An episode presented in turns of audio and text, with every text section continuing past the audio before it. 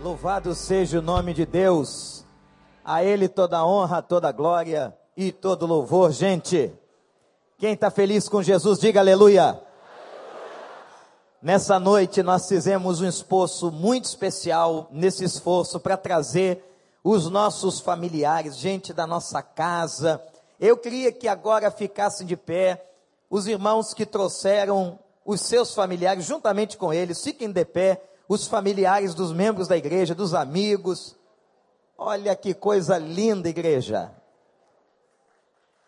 Que coisa linda. Agora todo mundo vai dizer o seguinte assim, olha, como são da nossa casa, nossa família, vamos dizer assim, Deus abençoe a nossa casa. Agora Deus abençoe a sua casa. Em nome de Jesus. Amém. Podem se sentar, meus irmãos.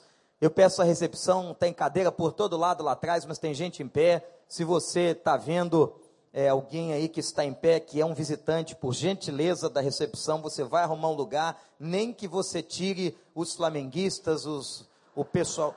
Eu torço pelo Boa Vista. Boa Vista é uma beleza. Timaço verdadeiro vira-casaca, pastor, não é? Tudo bem? Hoje foi aquela vergonha de jogo, aquele Botafogo e Flamengo muito chululento. Sabe o que é uma coisa chululenta? Nem eu. Mas olha, gente, estamos aqui falando de família. E família é um negócio muito engraçado. É uma coisa que a gente ama, que a gente tem um carinho muito grande, às vezes a gente tem uma raiva danada, não é? Dá vontade de esmagar um lá dentro de casa. Vai dizer que você nunca sentiu isso, hein? Só o pastor que não sente isso. Aquela vontade de detonar você, né? De matar o outro. Eu vejo por outro aqui na igreja, eu leio e digo assim: olha, negócio de família tem que ir pelo começo. Começou bem, vai bem. Ah, quando começa mal, e eu tenho aqui comigo uma carta muito antiga que, vez por outra, eu leio, que é uma carta que foi encontrada junto ao corpo de um suicida. A polícia encontrou essa carta. Olha só que coisa terrível, irmãos. Senhor delegado, não culpe a ninguém pela minha morte. Eu deixo esta vida hoje, porque um dia a mais eu acabaria louco. Eu explico por quê, senhor delegado. Eu tive a desgraça de casar-me com uma viúva rica. Cuidado. E ela tinha uma filha. Se eu soubesse, não tinha casado. Meu pai, para maior desgraça, era viúvo e namorou-se da menina e casou com a filha da minha mulher. Resultou daí que a minha mulher se tornou sogra do seu sogro, minha enteada ficou sendo minha mãe, e meu pai era ao mesmo tempo meu próprio genro. Por algum tempo, minha filha trouxe ao mundo um menino que veio a ser meu irmão. Com o decorrer do tempo, minha mulher também deu à luz a um menino que, como irmão de minha mãe, era cunhado de meu pai e tio do seu próprio filho, passando a minha mulher a ser nora da sua própria filha. Eu, senhor delegado, fiquei sendo pai da minha mãe, tornando-me irmão do meu próprio pai. Minha mulher ficou sendo minha avó, já que é mãe da minha mãe, e assim acabei sendo avô de mim mesmo. O delegado leu a carta e se suicidou também. É uma confusão.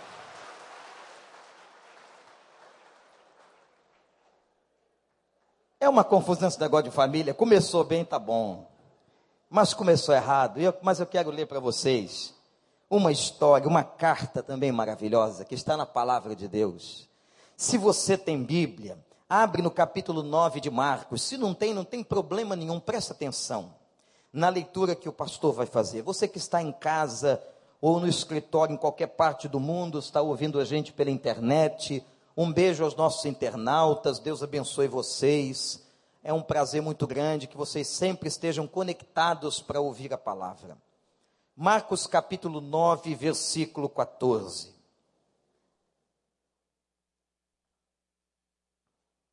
Quando chegaram onde estavam os outros discípulos, viram uma multidão ao redor deles e os mestres da lei discutindo com eles. E logo que todo o povo viu a Jesus, ficou muito surpreso e correu para saudá-lo. Perguntou Jesus: O que vocês estão discutindo? Um homem no meio da multidão respondeu: Mestre, eu te trouxe o meu filho, que está com um espírito que o impede de falar. Onde quer que o apanhe, joga-o no chão, ele espuma pela boca, range os dentes, fica rígido. Pedi aos teus discípulos que expulsassem o espírito, mas ele não, eles não conseguiram. Respondeu Jesus: Geração incrédula, até quando eu estarei com vocês? Até quando eu terei que suportá-los? Tragam-me o menino. Então eles o trouxeram, e quando o espírito viu Jesus, imediatamente causou uma convulsão no menino.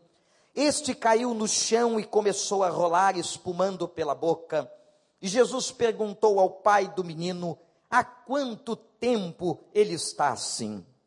Desde a infância, respondeu o pai. Muitas vezes esse espírito tem lançado no fogo, na água para matá-lo. Senhor, se podes fazer alguma coisa, tem compaixão de nós e ajuda-nos. Se podes, disse Jesus, tudo é possível aquele que crê. Imediatamente o pai do menino exclamou: Senhor, eu creio, ajuda-me a vencer a minha incredulidade. E quando Jesus viu que uma multidão estava se ajuntando, repreendeu o espírito imundo, dizendo: espírito mudo e surdo, eu te ordeno que o deixe, nunca mais entre no menino. O espírito gritou, agitou violentamente e saiu. O menino ficou como morto, ao ponto de muitos dizerem: ele morreu. Mas Jesus, tomando pela mão, e o levantou, e ele ficou em pé. Que Senhor Deus nos abençoe nessa noite tão especial, que sejamos abençoados em nome de Jesus. Que história de família, gente. Que momento difícil para a vida daquelas pessoas. Eu quero que você guarde uma frase de todo o texto que eu li nesta noite. A frase é a seguinte: há quanto tempo ele está assim? Repete comigo esta frase: há quanto tempo ele está assim. De novo, igreja, há quanto? Só as mães agora vão dizer, há quanto? Os homens, os pais, há quanto tempo ele está assim? Toda a igreja de novo, há quanto tempo? Foi a pergunta de Jesus quando viu aquele quadro, quando viu aquela cena, quando viu o desespero daquele pai. Mas, gente, Jesus poderia ter perguntado o seguinte: Há quanto tempo você está assim? Ó oh, pai. Há quanto tempo você está assim, mãe? Há quanto tempo esta família está assim? Há quanto tempo está esta casa sofrendo deste jeito? Porque o sofrimento daquela casa roubou certamente a alegria, meus irmãos. O sofrimento rouba a alegria de uma família. A saúde é uma coisa importante. Quando a doença bate na porta de uma casa, a tristeza vem no nosso coração. Eu posso usar esta frase e perguntar sem conhecer a tua vida, sem saber nada sobre você: há quanto tempo você está assim? Há quanto tempo teus filhos estão assim? Há quanto tempo teu marido está assim? Há quanto tempo a tua mulher está assim? Há quanto tempo a tua família se encontra nesta situação? Eu quero mostrar para você agora neste momento alguns alguns lampejos interessantíssimos dessa história. Alguns momentos maravilhosos dessa história alguns pontos que marcaram a vida daquela família naquele encontro com Jesus no meio da rua. E o primeiro desses pontos foi o sofrimento daquela família. E, gente, quando nós olhamos o sofrimento deles, o sofrimento deles era de todo tipo de natureza. É aquela, aquela família tinha problema de enfermidade dentro de casa. Aquele menino, diz o texto da Bíblia, que ele era mudo, que ele era surdo e ele sofria uma espécie de epilepsia. Com isso geravam problemas emocionais. A epilepsia causa vergonha para quem passa por ela, quem a tem. Constrangimento no meio de uma multidão, no meio de um momento difícil. a estima de uma pessoa é afetada. É impressionante como as nossas as nossas questões físicas, gente, estão relacionadas com as nossas questões espirituais. É impossível uma coisa não estar ligada na outra. O que afeta a sua vida espiritual afeta a sua vida emocional. O que afeta a sua vida emocional afeta a sua vida física, a sua saúde física. Esta correlação, esta relação é muito real, muito, muito verdadeira, porque o homem, ele é uno, ele é inteiro. E, gente, não tem como alguma coisa, alguma área da nossa vida não vai bem, nós não vamos bem. E quando existe alguma coisa errada dentro de casa, nós não estamos bem. Quando alguém da família está doente, nós estamos doentes. E para completar, havia um problema de espiritualidade naquela família, havia uma legião de demônios, forças do mal dominavam aquele menino. O texto sagrado diz que o espírito o pegava, o jogava no chão, ele espumava pela boca, ele rangia os dentes, ele ficava rígido. Imagina você, pai e mãe, olhando a cena daquele menino espumando num ataque epilético provocado pelo diabo. Atenção, porque nem todos os problemas de epilepsia são provocados pelo diabo, mas aquele era, nem toda surdez e toda mudez é provocada pelo diabo, mas aquilo era, aquele menino na vida daquele menino era. E quando eu olho a vida dessa família, eu digo assim, gente, quanto lixo. Quanto lixo existia naquela casa. Quanto lixo, porque tinha doença física, tinha doença emocional, tinha doença espiritual. E eu quero trazer agora para a nossa realidade. Quero que você olhe para mim agora e com muita sinceridade. Sem que você diga uma palavra agora, mas que você responda com honestidade no seu coração. Quanto lixo tem na tua casa? Onde está o lixo na tua família? Porque nós temos que ser honestos nessa noite, se queremos que Deus restaure, que Deus abençoe, nós temos que ser honestos com a gente mesmo. Nenhum homem vai ser feliz na mentira. Nenhum problema vai ser resolvido se nós não o tratarmos com clareza. Mas, gente, como é difícil tratar problemas, especialmente dentro da nossa casa, a gente joga o lixo debaixo do tapete, a gente esconde, a gente maqueia, a gente não gosta que as pessoas saibam, porque são as nossas fraquezas, são as nossas limitações, é a nossa pequenez humana, como é duro, como é difícil quando uma pessoa tem um problema de saúde, uma, um problema emocional ou um problema espiritual dentro da sua casa, mas eu quero lhes dizer nesta noite, se nós queremos resolver os problemas das nossas famílias, seja em que área for, nós temos que colocar o lixo para fora. Amém, irmãos? E tem muito lixo na nossa casa, nas nossas casas. Eu me lembro do pastor Estevão Fernandes, de João Pessoa, quando esteve aqui. Ele citou alguns cálices amargos da família, numa mensagem lindíssima. E ele diz que a família está sofrendo por causa de algumas questões, alguns cálices que nós estamos tomando, ao invés de ao redor da mesa da nossa casa haver comunhão, haver paz, nós estamos tomando um outro tipo de cálice. Aliás, já foi tempo, gente, que nós nos sentávamos juntos à mesa. Passou o tempo em que nós sentávamos juntos e alguns pais, inclusive, oravam antes da refeição.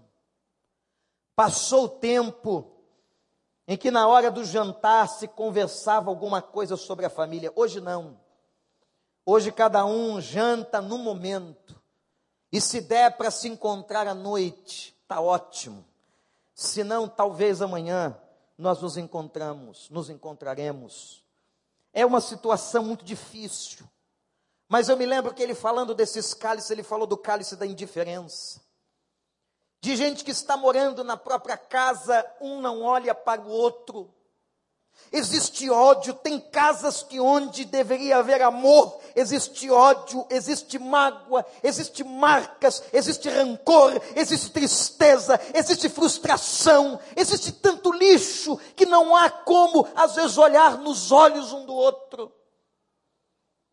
Eu me lembro daquela história da mulher tão desesperada com o marido que disse para ele uma frase que não muito poética, mas muito dura, e disse: Quando eu olho para você e me lembro que eu estou casado com você, a minha vontade que eu tenho é de te dar veneno para beber.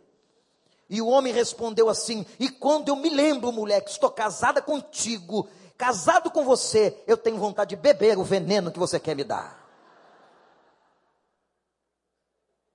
Ambiente de ódio, de amargura, de muita indiferença. Estevão falou ainda do cálice da rejeição. Quanta rejeição dentro da nossa casa. Este é certamente o mais cruel de todos os sentimentos que uma pessoa pode ter, o de estar sendo rejeitada dentro de casa. Ser rejeitado pelo esposo, ser rejeitado pela esposa, ser rejeitado pelos filhos, pelos irmãos. A casa devia ser um lugar de acolhimento, mas está sendo um lugar de rejeição.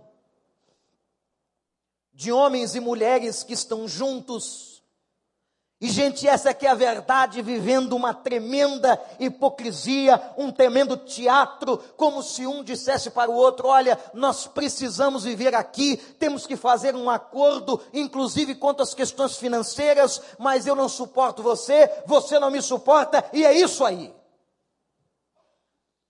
De maridos que não têm alegria com a sua esposa, de esposas que não têm alegria com o seu marido. Isso acabou na vida de muita gente.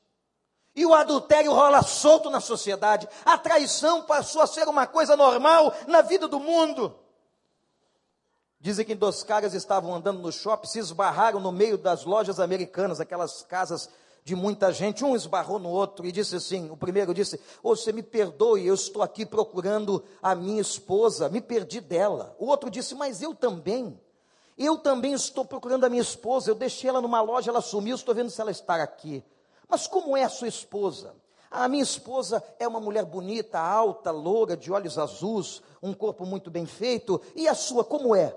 Esquece, esquece, vamos procurar só a sua. Esquece a minha. Vamos ver se achamos a sua mulher aqui no shopping. Essa é a realidade de muita gente.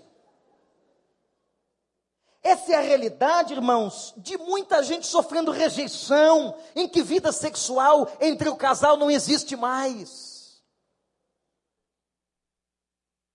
Estevão falava ainda do cálice da intolerância. Eu me lembro uns anos atrás, de uma mulher que sentava no fundo da igreja, de óculos escuros, e um dia eu saí mais rápido que ela, peguei ela na porta e disse: Por que que você chega sempre atrasada no culto, com os óculos escuros à noite e sai antes do culto acabar? Ela levantou os óculos, haviam hematomas nos olhos. Ela disse: Pastor, eu sou espancada na minha própria casa. E por vezes meu marido me amarra em casa e me estupra. Quanta dor quanto intolerância, quanto sofrimento, quanto lixo. Gente sofrendo com o cálice da ingratidão. Não reconhecemos, não somos gratos nem pelos nossos filhos. Sabemos reclamar dos problemas dos nossos filhos, das coisas que eles fazem, mas será que você já olhou para os céus e disse, Senhor, obrigado por esta bênção, porque a palavra do Senhor diz assim: os filhos são herança do Senhor. Você já disse isso sobre o seu filho? Os filhos são herança do Senhor. Será que um dia você já disse para sua esposa e reconheceu? Eu agradeço a Deus pela sua vida, porque um dia Deus colocou você no meu caminho. Nós temos casais aqui que são capazes de fazer isso. Eu não quero constranger você, mas se você quiser fazer isso, faz isso agora. Amanda, Deus colocou você no meu caminho. Você que está do lado da sua esposa. Está vendo namoro demais, vamos parar agora. Volta para a pregação. Volta para cá. Tem gente que já estava partindo para cantada agressiva. Beijo na boca, combinar hoje à noite, né? Quanta coisa que não devia ter, como é que Satanás trabalha? E competição.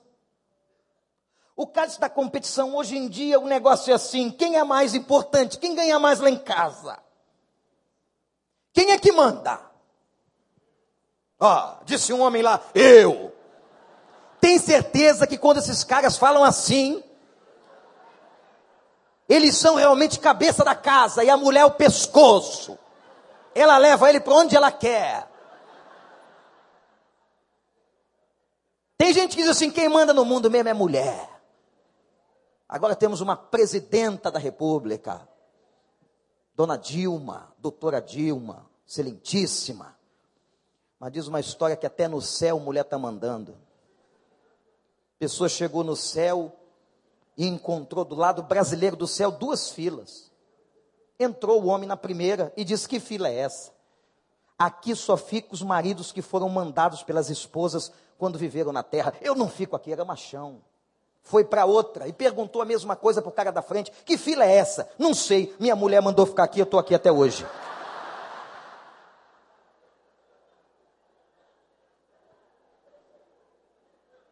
O negócio está trocado hoje. Outro cálice que a gente vê dentro de casa é individualismo. Eu quero que você entenda que família não é espaço de um só. Há uns anos atrás, um rapaz matou os pais no Brasil, pegou o dinheiro da família e foi para o Caribe. Um tempo depois, a polícia o encontrou. E numa análise psicológica de personalidade, ele foi dado como narcisista crônico. O narcisismo é uma característica de personalidade em que a pessoa cultua ela mesma. Muito cuidado com isso. Hein? Em que a pessoa que ela mais ama na vida é ela mesma. Em que o centro da vida é ela mesma. Vivemos às vezes dentro de casa, queremos viver um individualismo casados. A família não é espaço de um só. A família é lugar de companheirismo, de compartilhamento, de comunhão e de graça. Louvado seja o nome do Senhor. E em muitas casas existe um cálice da solidão. E tem gente vivendo em família, mas está sofrendo porque vive só. Porque o marido já não fala mais com a esposa porque os filhos não se encontram. Jesus pergunta: há quanto tempo ele está assim? Repete comigo: há quanto tempo ele está assim? Há quanto tempo você está assim? O que aconteceu então com aquele pai? Só há uma coisa que um pai pode fazer diante de um filho epilético, surdo, mudo, espumando, rígido, se jogando no chão. Só há uma coisa, igreja. Ele começou a gritar. Ele foi até os discípulos e os discípulos não conseguiram repreender aqueles demônios. Ele continuou gritando até que chegou Jesus. E quando ele vê a Jesus, Jesus vê aquele aglomerado de gente. Os discípulos decepcionados, o pai decepcionado, não tiveram forças para repreender a doença e a malignidade do menino. Versículo 22, olha para a sua Bíblia. O pai grita e diz: esse grito da alma, esse grito da angústia, esse grito da tristeza, Ó oh, Senhor, tem compaixão de nós e ajuda-nos. Ó oh, Senhor, tem compaixão de nós e ajuda-nos. Toda a igreja, vamos lá. Ó oh, Senhor, tem compaixão de nós e ajuda-nos. Agora pensando na tua casa, vamos lá. Ó Senhor, tem e ajuda-nos. De novo, igreja. Ó Senhor. O sofrimento de uma de toda a casa a dor de um é a dor de todo mundo. Há quanto tempo você está assim? Há quanto tempo tua esposa está assim? Há quanto tempo teu filho está assim? Aquele homem assumiu uma posição de cabeça da família, de líder, porque atenção, homens que estão aqui casados, nós somos a cabeça espiritual da nossa casa. Isso é a Bíblia que diz, e se você não assume essa posição, o diabo vai fazer uma festa na tua casa. Se o homem não tomar as rédeas da espiritualidade, a sua família fica exposta e a casa fica aberta e fica vazia para ataques do inferno. Mas aquele homem, aquele homem gritou e clamou: Senhor, ajuda-me. Eu preciso que o Senhor me ajude. Eu preciso que o Senhor olhe para dentro da minha casa. Eu preciso que o Senhor tenha misericórdia da minha casa. Eu preciso que o Senhor faça alguma coisa pela vida do meu filho. Eu quero perguntar a você, olha para mim, olha aqui para o pastor, onde você tem buscado a solução para os problemas da tua casa? Onde você tem buscado solução? Tem gente que tem buscado na bebida. Tem gente buscando solução dos seus problemas na bebida. O guarda encontrou um bêbado na rua. E bêbado é bêbado. O senhor sabe onde o senhor mora? Ele disse, vai lá levou o homem moribundo, bêbado até em casa, e o bêbado disse assim para o guarda: O senhor anda devagar que está todo mundo dormindo, mas eu vou lhe apresentar a minha família. Foi na quarto do menino, aquele é meu filho. Foi na quarto da menina, aquela ali é minha filha. Foi no quarto do casal, o quarto dele, ele disse, aquela é minha mulher. E o guarda perguntou, e aquele homem? Aquele lá sou eu.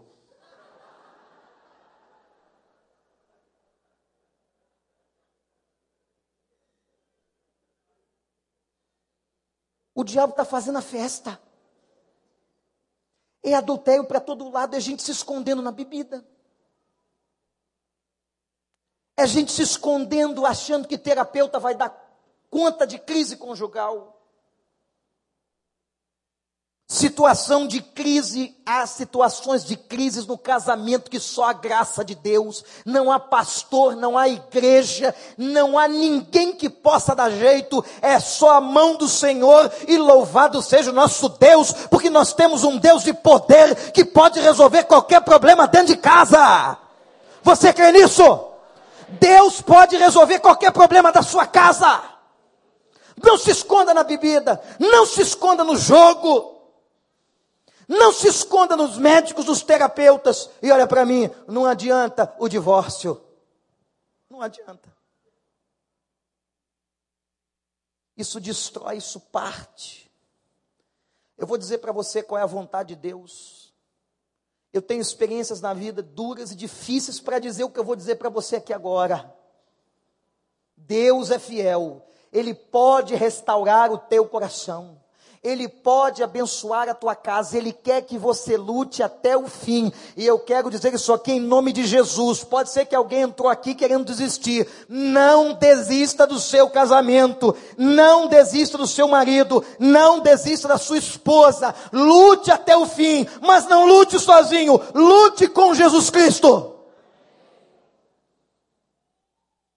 Grita como aquele homem vai até Jesus e diz para ele: Senhor, não está dando mais, eu não estou aguentando mais. E o Deus que socorreu aquele homem vai socorrer você. Você acredita nisso? Você confia nisso? Você que está em casa ou no trabalho aí na internet, creia nisso. O Senhor pode abençoar a tua casa. E agora nós temos a cena do sofrimento de um pai com um filho mudo, surdo, epilético, possesso. Era tanto demônio, tanta coisa ruim na vida daquele menino, que nem os discípulos conseguiam repreender. E Jesus no final diz assim: é uma casta, é uma legião de demônios sobre a vida desse menino, que só com oração e jejum. Aí Jesus agora vai apresentar a solução onde não parecia ter jeito. Olha para mim, onde não parece ter jeito, onde parece impossível, onde parece difícil, é aí que Deus atua e o Senhor vai atuar na tua casa. E ele diz assim, versículo 23, olha para a tua Bíblia: tudo é possível ao que crê. Repete comigo, igreja: tudo. De novo, igreja: tudo. Só as mulheres agora: tudo. Os homens, tudo. A igreja do Senhor diz de novo: tudo. E Jesus olhou para aquele homem e disse: a solução está na fé. A solução não está nos médicos, nos terapeutas. Você já tentou tudo, pai. Você já tentou tudo, mãe. Você já foi nos melhores terapeutas, nos melhores médicos, você foi buscar os melhores pastores, você entrou nos melhores igrejas. A solução não está nas igrejas, nos pastores, nos terapeutas, a solução está na fé. E tudo é possível que crê. Mas entenda o que é fé. Fé é confiança. Fé é ter a certeza e a convicção, mesmo quando não, nós, nós não estamos vendo. E, gente, o importante da fé ela tem que ser colocada no lugar certo. Tem muita gente, olha para cá, tem muita gente por aí que tem fé e coloca fé no lugar errado, no Deus falso, coloca fé em igreja, coloca fé em homem, coloca fé em sacerdote. A fé tem que ser dirigida, o grito tem que ser dirigido, o nosso grito, a nossa fé, a nossa confiança, a nossa esperança, a nossa vida tem que ser na direção do nosso Deus. Você crê disse Jesus àquele pai. E ele faz uma confissão, das mais lindas da Bíblia, que parece com a gente. A coisa fantástica da Bíblia é que os fatos e os acontecimentos parecem com os nossos. Parece que aquele pai sou eu e você olhando para o filho. Parece que a situação e a cena se identificam com a nossa vida. A Bíblia é um livro escrito de história de pessoas como nós, de gente como nós, de pessoas frágeis como nós. E aquele pai agora olha para Jesus e faz uma das confissões mais lindas e marcantes da história do Novo Testamento. Ele diz: Senhor, Senhor, eu creio, mas perdoa a minha incredulidade. Senhor, eu creio, mas eu duvido. Senhor, eu creio, mas eu sou fraco. Senhor, eu creio, mas eu tenho fragilidade. Eu sou humano. Senhor, eu sou tão fraquinho para crer. Ajuda-me na minha fé. Ajuda-me na minha fraqueza. Esse pedido desse pai, gente, é a coisa mais linda que a gente lê na Bíblia. A bênção de um homem e de uma mulher ter um coração sincero. Porque de nada adianta, como eu disse há pouco, jogar o lixo da família e da casa debaixo do tapete. Existem muitas casas aqui nessa noite, ninguém, ninguém me contou nada. Não foi o seu parente que trouxe você que me contou, ninguém me contou nada, mas é por revelação do Espírito de Deus. Existem casas que estão aqui representadas que precisam de renovo de Deus. Renovação do Senhor. Mas a renovação da nossa vida, a renovação do nosso coração, a renovação da nossa família começa com humildade, com quebrantamento, com confissão. Confissão. E talvez você esteja aqui com a boca fechada, mas com o coração gritando. Gritando e dizendo: Senhor, ajuda a minha casa. Senhor, ajuda o meu filho. Senhor, ajuda a minha mulher. Senhor, me ajuda. Às vezes, irmãos, irmãs e amigos, nós estamos sempre com o dedo apontando de que o problema da nossa família é o outro, o problema da nossa família é ele, o problema da nossa casa é ela, o problema são os filhos. Na verdade, o problema somos todos nós.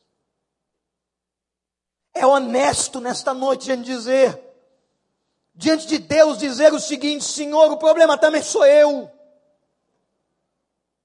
Deus só vai poder fazer a obra numa família quando todo mundo tiver quebrantado, restaurado. Restaurado da sua arrogância.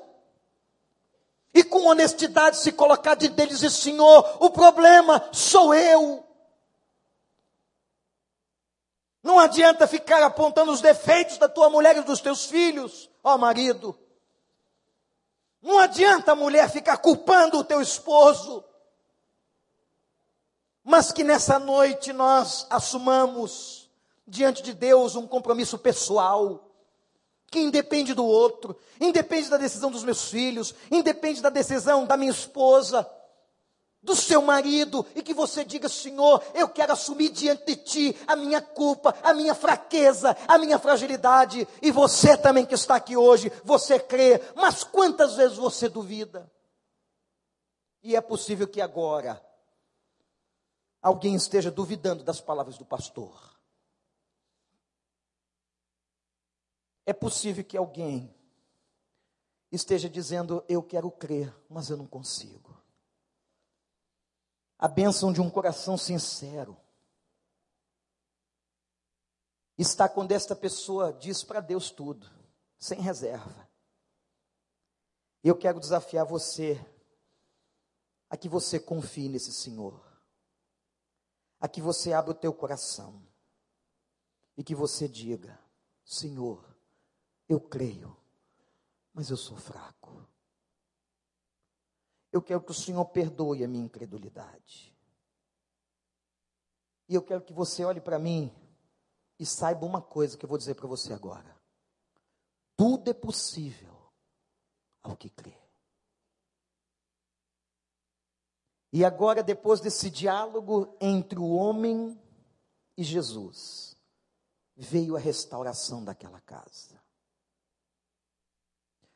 Os versículos 25 e 27 a 27. Jesus repreendeu os demônios. O texto diz que o menino ficou como morto. Atenção!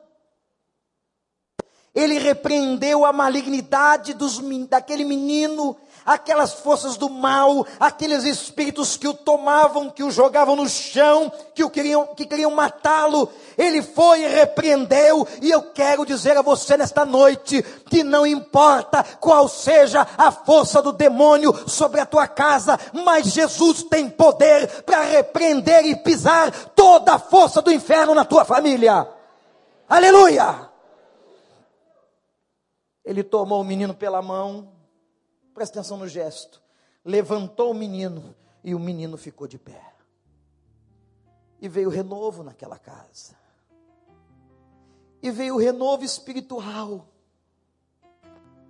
Sabe o que aconteceu naquele momento, Jesus? Olha para mim. Jesus quebra todas as maldições. Todas.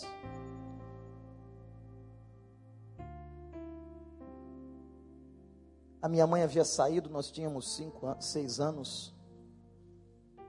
Ela foi numa vizinha pedir alguma coisa. Havia uma mulher, nunca mais esqueci isso, irmãos. Nunca mais eu esqueci. Eu não devia ter mais do que cinco anos, porque eu vivi naquela casa até os sete. E quando minha mãe saiu, aquela mulher que nos odiava, ela foi na porta da cozinha, eu estava brincando com meu irmão, o único irmão que eu tinha naquela altura. E ela trouxe um pó feito cinza. E ela soprou dentro da casa. E depois nós ficamos sabendo que ela tinha jogado terra de cemitério dentro de casa. E ela tinha invocado todo, tudo quanto era espírito maligno para destruir a nossa família. Os anos passaram, um dia eu aceitei a Cristo com 14 anos de idade, me lembrei daquela mulher e ouvi a voz do pastor dizendo o que eu estou dizendo aqui agora, que em Cristo Jesus todas as maldições são quebradas. Em Cristo Jesus, aquilo que era herança ruim da tua vida é partido. Não existe mais maldição hereditária. Em Cristo Jesus, nosso Senhor, ele quebra, ele pisa o diabo, ele vence o mal e ele liberta. Aleluia! Louvado seja o Senhor. Aplaude e dê glória ao nome dEle. Ele é digno. Ele é fiel. Ele liberta.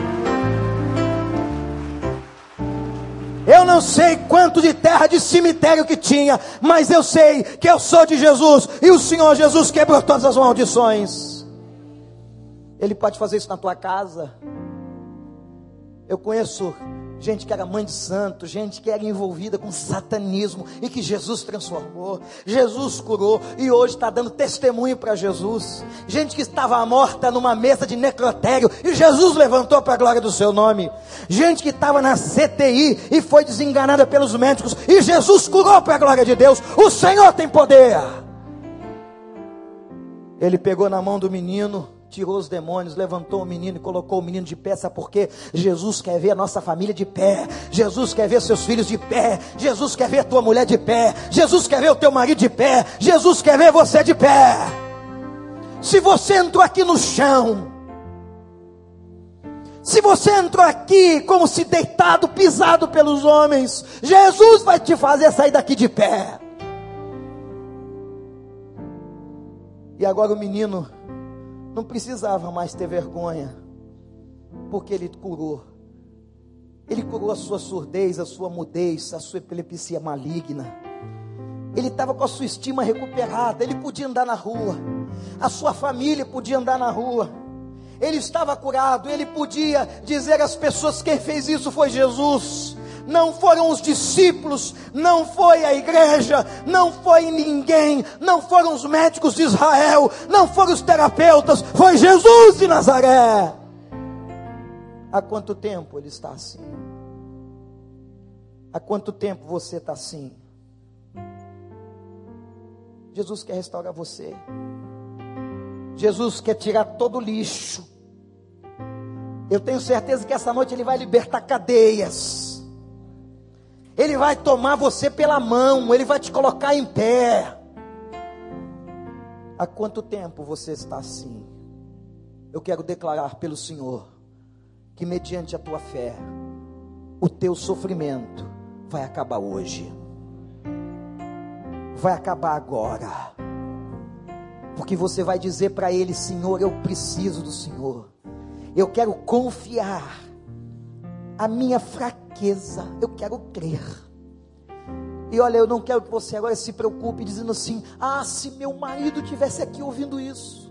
Ah, se a minha mulher tivesse aqui ouvindo isso. Não, foi você que Deus trouxe aqui nessa noite. Todas as pessoas que passaram as portas dessa igreja estão aqui porque Jesus trouxe. O encontro é contigo. E primeiro ele quer fazer o concerto contigo. E depois ele vai fazer concerto na tua casa. Ele fez isso comigo. Ele fez um concerto na minha vida. E depois ele fez um concerto na minha família. Mas você precisa dizer, Pai, eu quero. Eu creio. Abaixa a tua cabeça. Feche os teus olhos. Ninguém agora pensa não ser no seu próprio coração, na sua própria vida. E eu sei que há famílias aqui machucadas, há esposas machucadas, maridos machucados, há pessoas que estão querendo crer, mas não conseguem. O emocional foi pisado, a estima está no chão. E se você agora, neste momento, se sente assim, eu quero convidar você a pedir socorro para Jesus, a dizer: Senhor, me socorre, eu preciso do Senhor. Só o Senhor pode dar jeito na minha casa, na história dos meus filhos, na história do meu marido. Só o Senhor pode libertar a minha família. Você quer isso, meu amigo, minha amiga. Você que veio aqui nessa noite. Você que está aqui. Você quer que o Jesus faça esta obra dentro da sua casa. Então que ele comece em você. Diga a ele: Eu quero o Senhor.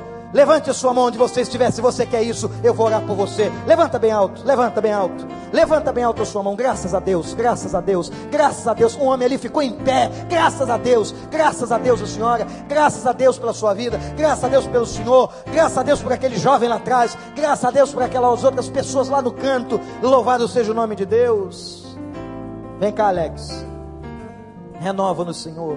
Deus quer trazer um renovo para a tua casa nessa noite. Deus quer trazer um renovo para a tua vida.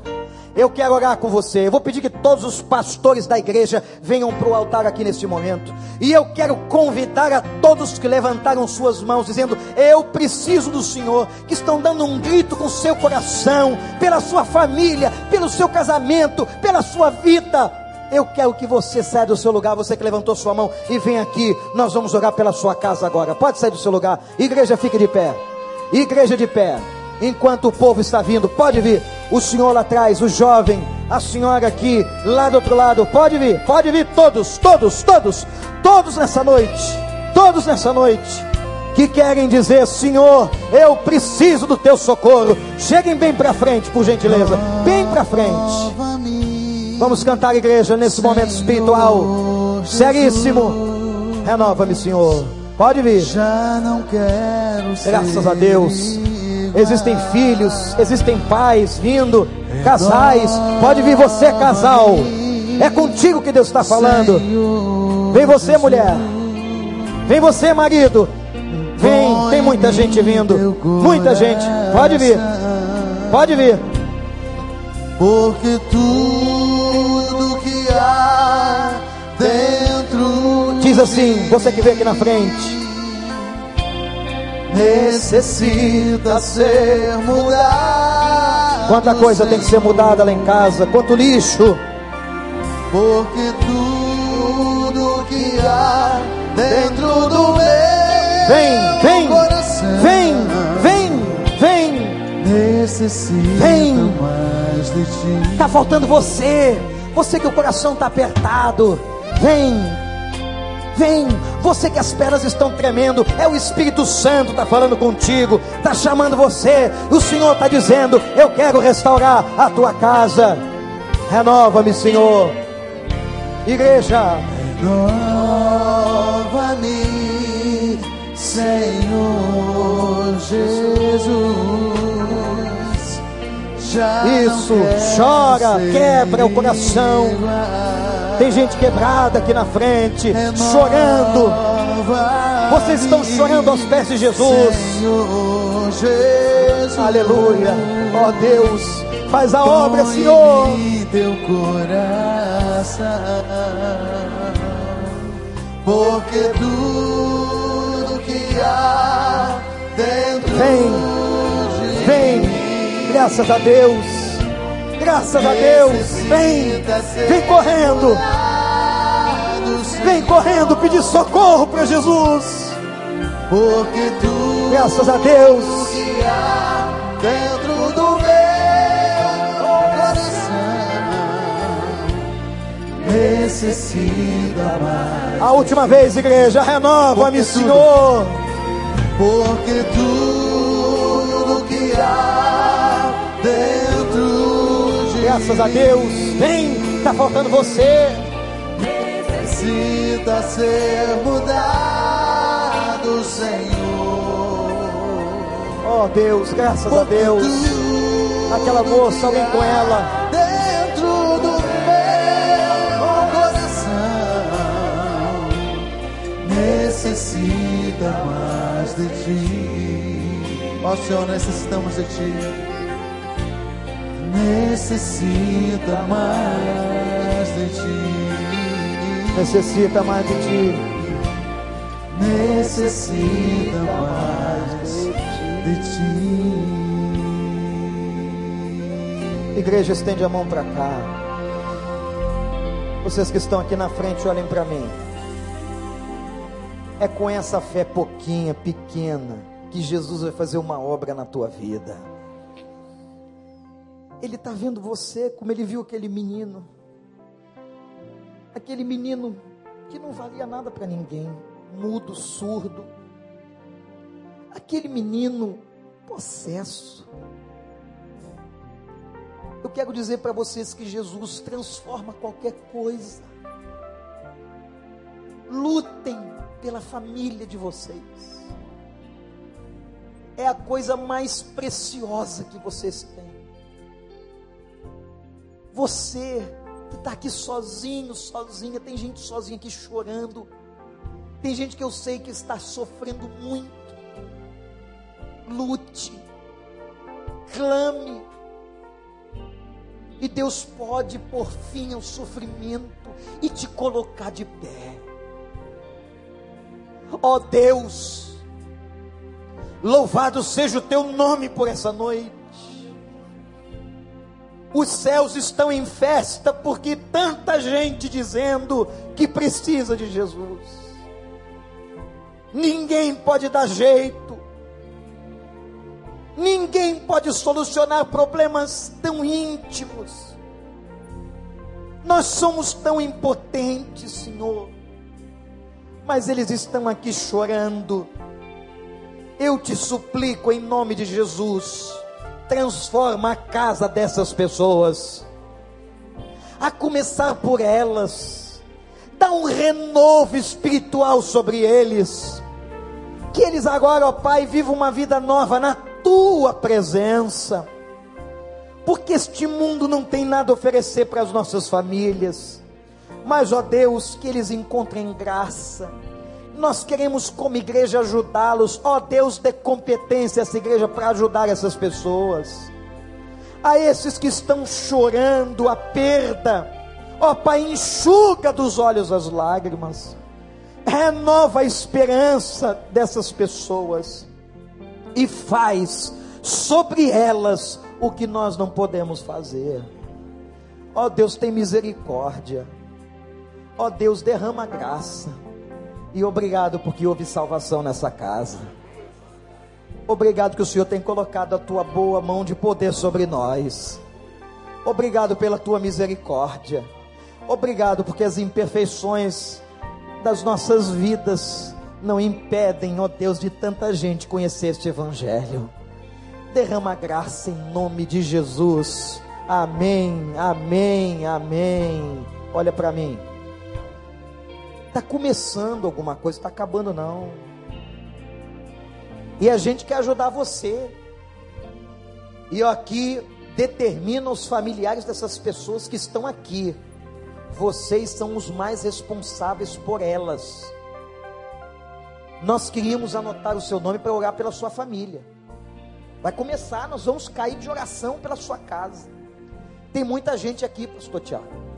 Eu vou pedir que todo mundo que veio aqui na frente, todo mundo, nós vamos cantar a última música, Alex, que eu vou pedir para você cantar o autor da minha fé de novo. Nós vamos encerrar o culto. Nós vamos, a igreja vai sair mais rápido que puder. Não dá para esse povo entrar naquela sala, graças a Deus. Tem muita gente, a sala é pequena. Quem mandar construir um templo pequeno? E nós vamos sair e os conselheiros vão ficar aqui com elas para pegar os nomes, para anotar e a gente vai orar com você. Os pastores querem falar com você. Eu quero convidar vocês para um encontro domingo que vem, nove horas. Eu quero conversar com vocês. Nove horas da manhã, aqui no primeiro andar desse templo. A gente quer ter um encontro. Então ninguém sai daqui não. Gasta mais cinco minutinhos só, é importante. Obrigado, Alex, pela tua presença. Obrigado, banda. Vocês gostaram? Foram abençoados? Amém, glória a Deus. Vamos cantar o autor da minha fé. Ninguém sai daqui. Outros membros da igreja, vem ajudar o Tiago, pastor Tiago, os pastores vão ajudar. E nós vamos, depois do cântico, sair rápido, para eles terem serenidade para conversar rapidamente, não passa, vai passar de dois minutos com essas pessoas que são conselheiros da igreja. Amém. Glória ao Senhor. Amém. Vamos ficar de pé ainda, Alex. Dê a mão para cantar do seu lado aí. Aleluia. Oh, Pai, eu queria tanto ver o meu Senhor descer, vindo me encontrar. Eu posso até imaginar. Glorifique a refulgente glória do Senhor, do Senhor Jesus, transpondo as brancas nuvens no mais puro azul. Onde então, nem sul, nem norte existirá. E em meio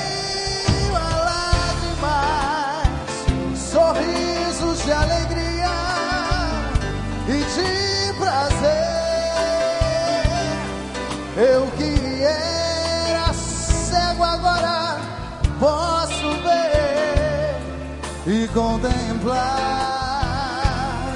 contemplar, enfim. Por isso eu, eu canto glórias. Levanta sua mão e glorifica o Senhor.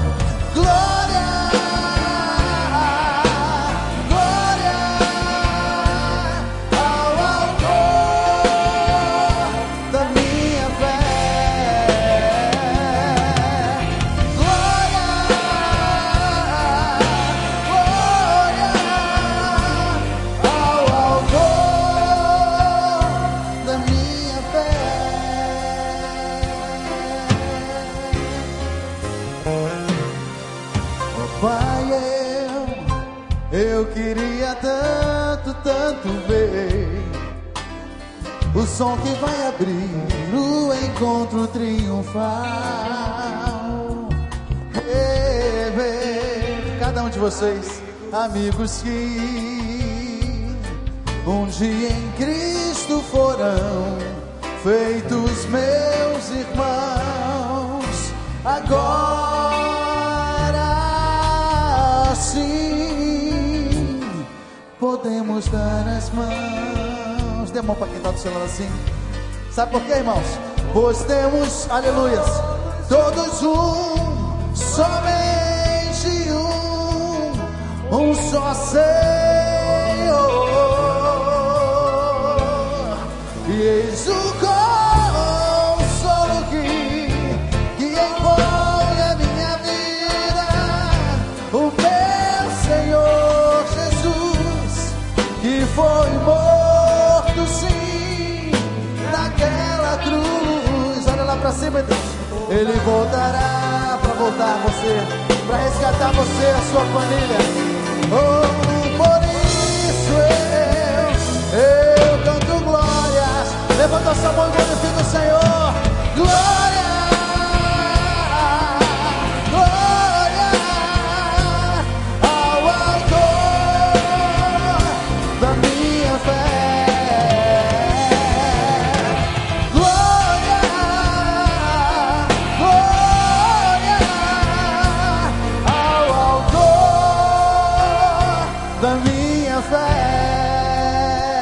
Pode glorificar o nome do Senhor? Fala comigo assim. Glória ao Senhor. Glória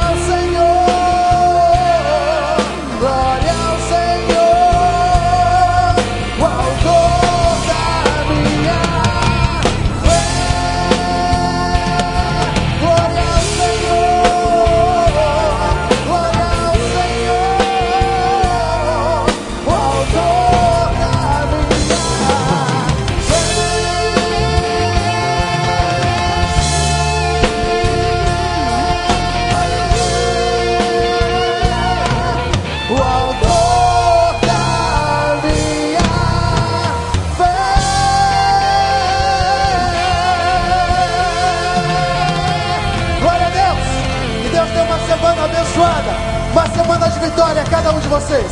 Vão na paz.